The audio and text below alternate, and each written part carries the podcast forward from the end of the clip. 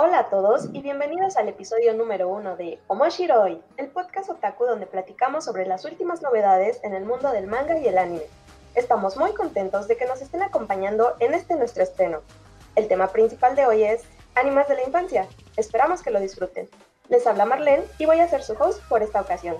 También tengo aquí conmigo a muchísimas nakamas, empezando por la escorpión que le hacía falta a mi vida. Carla, ¿qué tal Carla? Gracias Marlene. Hola a todos y bienvenidos al primer episodio de nuestro podcast, el cual hemos preparado con mucho cariño y emoción, esperando que les guste mucho.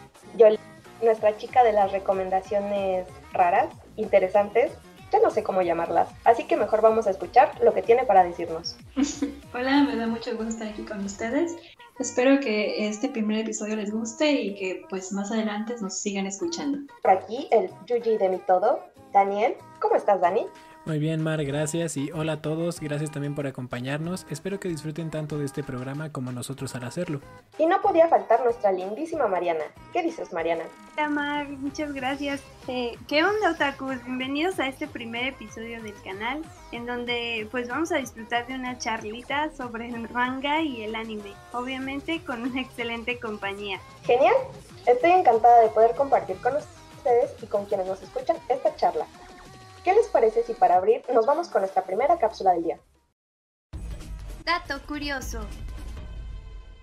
Hayao Miyazaki e Isao Takahata, miembros fundadores del amado estudio Ghibli, participaron en la dirección de la primera parte del anime Rupan Sansei, adaptación del manga del mismo nombre. La producción consta de 23 episodios y fue realizada a principios de los 70 para Team MS Entertainment nos gustaría compartirles algunas de las noticias más relevantes que se dieron en los últimos días. Primero, sobre la película de Evangelion, recién estrenada en Japón. Pues sí, por fin, después de una eternidad, la cuarta película de Evangelion por fin se estrenó. Evangelion 3.0 más 1.0 Try Upon a Time llegó a los cines de Japón el 8 de marzo de la mejor manera posible pues consiguió romper el récord de taquilla para formato IMAX con un total de 740 mil dólares, que son más o menos como 15 millones de pesos. En total se vendieron poco más de medio millón de boletos, lo cual en el contexto de la actual pandemia fue un éxito sin precedentes. Sí, hablando de las películas favoritas durante esta pandemia, eh, creo que recordar que la película de My Hero Academia llegó al top aquí en México.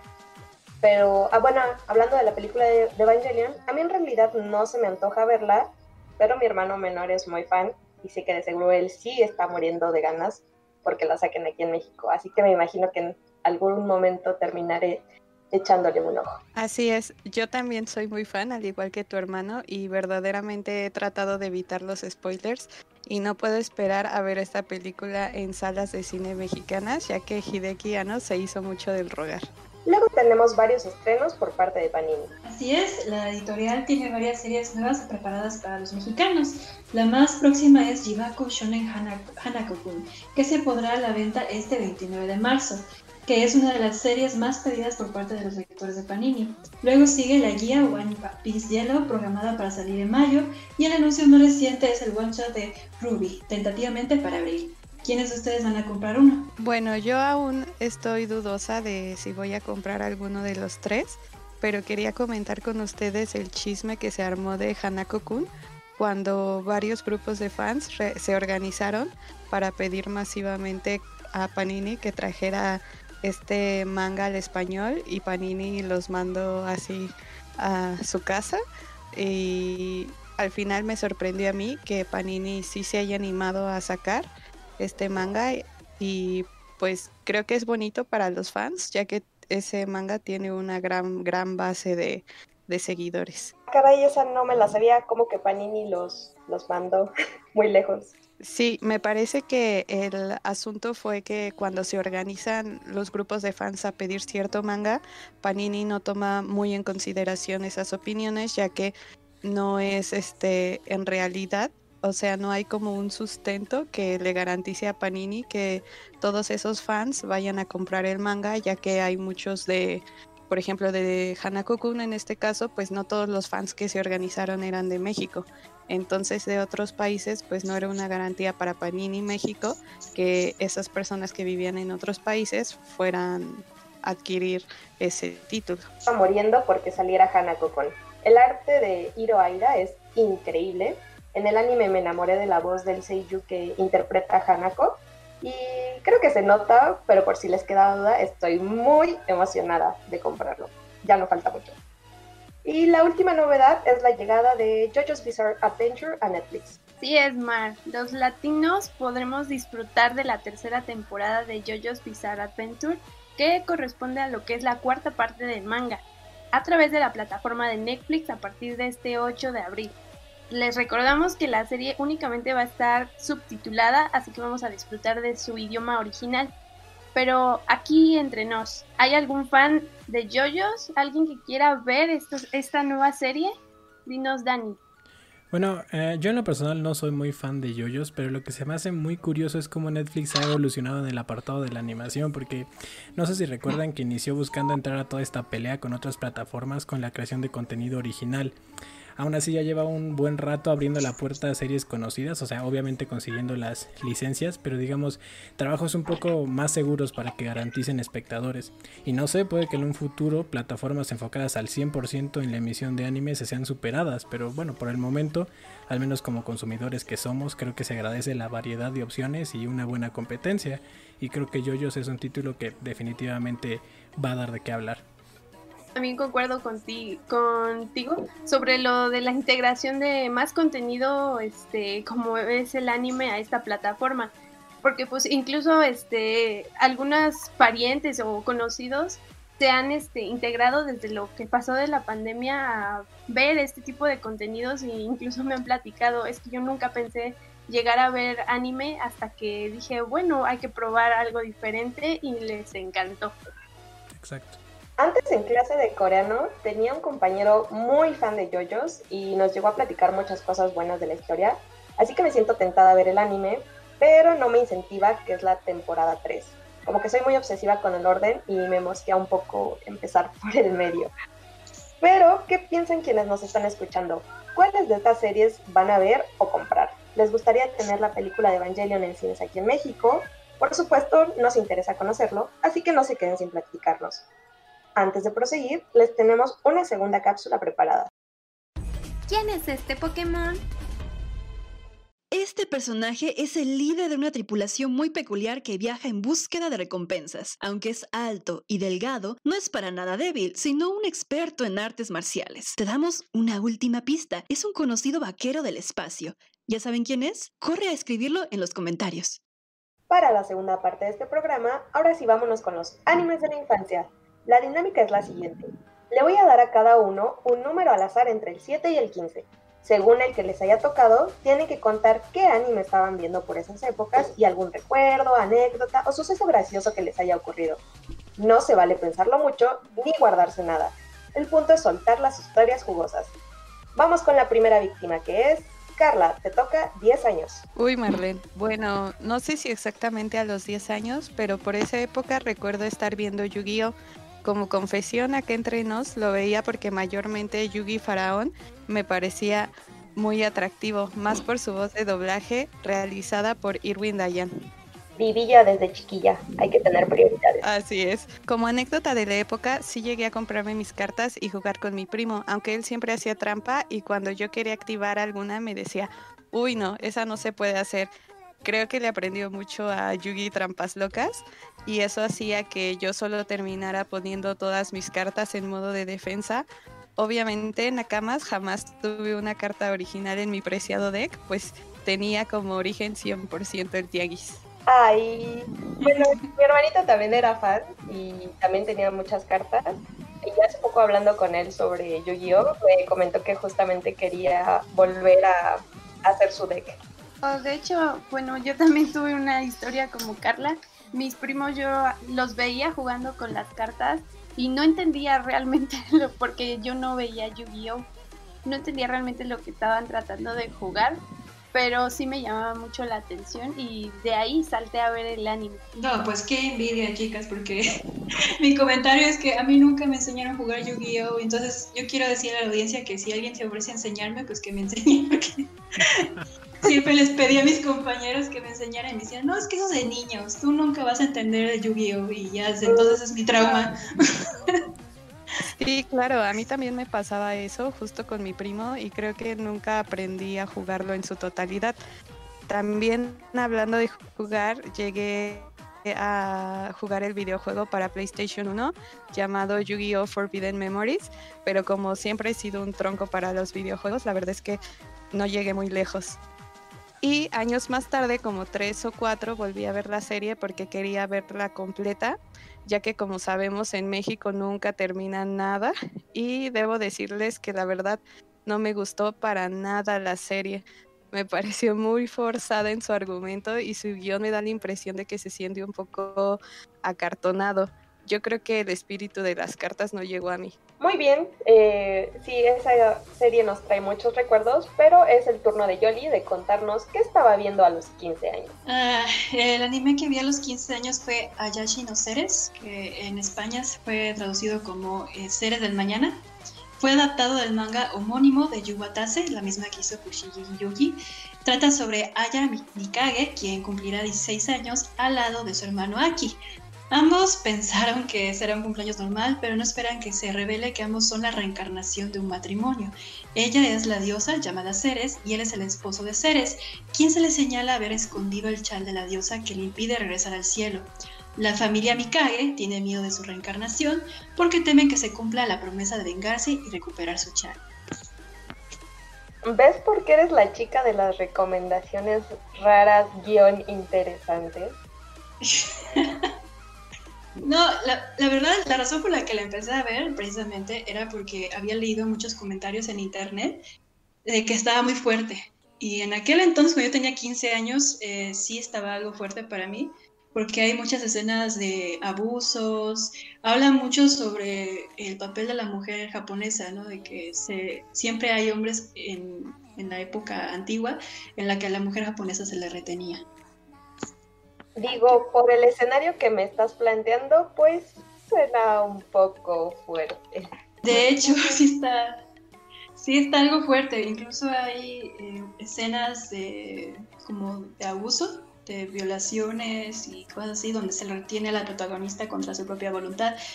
De hecho, eh, de las primeras mangas que escribió la autora, o en su caso, ya no sé en qué género se le habla a la autora de esa persona, creo que sí es por en femenino, porque ella se declaró eh, parte de la comunidad LGTB. Eh, en ese caso, me parece que es un manga un poco fuerte, de los primeros que ella escribió.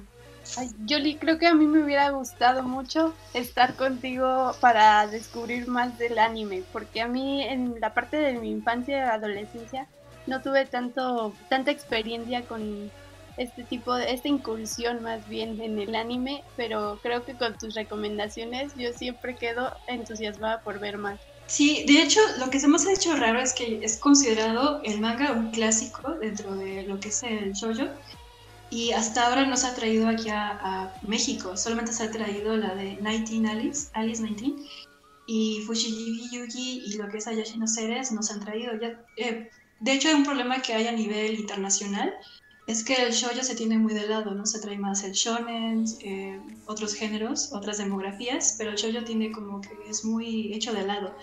Y creo que este es un manga que a pesar de ser shoujo o publicado por la eh, creo que merece la pena que se traiga aquí a México. Entonces, pues hagan ahí bolita para que Panini en un futuro la traiga. A Dani le toca una edad más, más chiquita, entonces mi Yuji, dime, ¿qué estabas viendo a los 8 años? Más chiquita. Pues mira, no sé si fue exactamente a los 8, pero yo sí calculo que entre 8 y 10 años eh, llegó a mi vida una obra a la que le guardo mucho cariño, que es Shaman King. En su tiempo existieron muchos factores que la volvieron una de esas series que realmente me marcaron, principalmente por la manera en la que trataba su mundo y contaba la historia. Aunque a primera vista pudiera parecer una serie infantil, la realidad distaba mucho de ello. Tocaba conceptos más profundos como el valor de la vida, el significado de la muerte, las religiones, el fanatismo y todos los problemas que estas cosas traen consigo. Obviamente al ser pequeño uno no logra captarlo en su totalidad, pero aún así uno distingue que están sucediendo cosas no precisamente simples y desde mi perspectiva de eso se agradece. Otro aspecto que disfruté mucho por ese tiempo e incluso actualmente llego a ver recopilaciones por YouTube de ello es el doblaje de esta serie, en el que se tomaron la libertad de incluir modismos, aunque creo que mexicanismos es más preciso, porque hay partes en las que incluso cantan letras de Luis Miguel o sueltan frases que perfectamente cualquier mamá mexicana podría decir. Fue una estrategia llamativa y creo que le salió bastante bien. Y para terminar mi participación, en ese tiempo yo ya veía shonen de combate como Dragon Ball o Caballeros del Zodiaco, entonces encontrarme con otra obra de temática similar pero que a la vez presentaba cuestiones tan distintas fue una experiencia muy linda. Disfruté mucho los personajes, a la historia, los diseños y las peleas. Yo sé que Shaman King no es un trabajo perfecto, pero bueno, la verdad si alguien no lo ha visto aquí se lo recomiendo porque es bastante completo y más importante, entretenido. Vaya Dani, ahora sí nos dejaste modas con tu super mega análisis del shonen de combate. Pero bueno, yo he escuchado mucho de Shaman King, sé que es la favorita de mucha gente de mi generación, pero pues yo nunca la vi ni supe dónde la pasaban, entonces, ¿tú dónde la veías? Pues mira, yo recurría a la gran herramienta de YouTube cuando se subían capítulos de anime de Shaman King, capítulo 35, parte 1 de 7, ¿no? Entonces yo me la pasaba ahí viendo mis capítulos en YouTube. Yo no recuerdo si la veía yo por Cartoon Network. Y ya, ay, es que también como por el rango de las edades creo que también este no, no me llamó mucho la atención y fue una edad en la que dije, no, creo que creo que esto no me, no me llama, no me atrapa porque incluso Dragon Ball fue una de las primeras, de los primeros animes que empezaba a ver, pero tampoco me, me atraía tanto. Sí, a mí también, a mí me parece que la pasaban en cable. Creo que tú tienes ese dato en concreto, Yoli, pero recuerdo que mi amigo eh, la veía y era como el riquillo del salón porque era el único que tenía cable en su casa. Sí, de hecho la pasaba por Fox Kids, que después pasó a Jetix y actualmente es Disney XD. Y después la estuvieron pasando en Claro Video y actualmente ya lo pueden encontrar en Amazon Prime para aquellos que les interese volver a ver eh, Shaman King. Ya casi para terminar, ¿qué hay de Mariana? ¿Qué estabas viendo a los 13 años? Oh, por Dios. Uh, bueno, en esta edad, Mar, obviamente estaba viendo mi consentido de todos, Naruto. Así es, Naruto de Masayashi Kishimoto. Pues tengo que contarles, este, más que nada, como ya conocemos la mayoría este anime, que en este fue un periodo triste para mí porque fue el último anime que vi antes de ya este adentrarme más a, a mis 20 y ver más este anime y a volverme otaku. Eh, recuerdo que lo vi entre los 13 y 15 años porque era la época en la que empezaba ya a desvelarme en las noches y verlo por el tío cartoon, ¿no? Incluso este bueno, lo que me, me, aventé en ese tiempo fue todo el arco de los exámenes tuning, que era lo que pasaban regularmente en, televisión abierta. La pelea de Sabusa fue una de mis favoritas. Eh, el descubrir si Haku era chica o, o chico también fue una de mis, pues, de mis dilemas de vida. Uy, no, pues sí, definitivamente ni cómo negarlo. La pelea de Sabusa creo que definitivamente es algo que nos marcó a todos. No, fíjate que ahorita que hablas sobre Haku y su eh, la cuestión de identidad de género, no solamente es en Naruto, todos los animes que vimos en nuestra infancia tenían esa cuestión de el género, como por ejemplo en Sailor Moon y Sailor Pluto y Sailor, no, este, Sailor Neptuno y, y Urano, creo que o no me acuerdo muy bien cuáles eran, pero tenían, por ejemplo, en Sailor Moon me acuerdo que eran lesbianas, pero en el doblaje latino me acuerdo que lo trataron de disfrazar y era muy confuso. Y hasta después, años más tarde, ya viendo la serie subtitulada, te dabas cuenta de lo que realmente pasaba ahí. Sí, realmente, sí tienes razón. En algunos animes, ya dándome cuenta, sí, este, te quedabas con esa confusión. Pero bueno, cuando este había acabado de ver lo del arco de los exámenes Junin, fue que, pues, en mi pequeño periodo de adolescencia yo pensaba que hasta ahí se había acabado el anime. Igual, como ya hemos dicho que en la televisión abierta era muy este común ver que regresaban de nuevo la serie, pues fue así como empecé a olvidar este Naruto y dejé de ver anime en ese tiempo hasta actualmente ya en mis 20 que lo volví a retomar gracias a una convención en donde me platicaron acerca de, de, de Boruto, que es este como su secuela. Bueno, Mariana, yo te voy a confesar que la verdad no he visto Naruto. Sé que es un gran clásico del anime, pero no planeo verlo. Eh, lo que te quería preguntar es, ¿qué opinión tienes sobre Boruto y su continuación? Muy buena pregunta. Y déjame decirte como fan de, de Naruto que sí, este...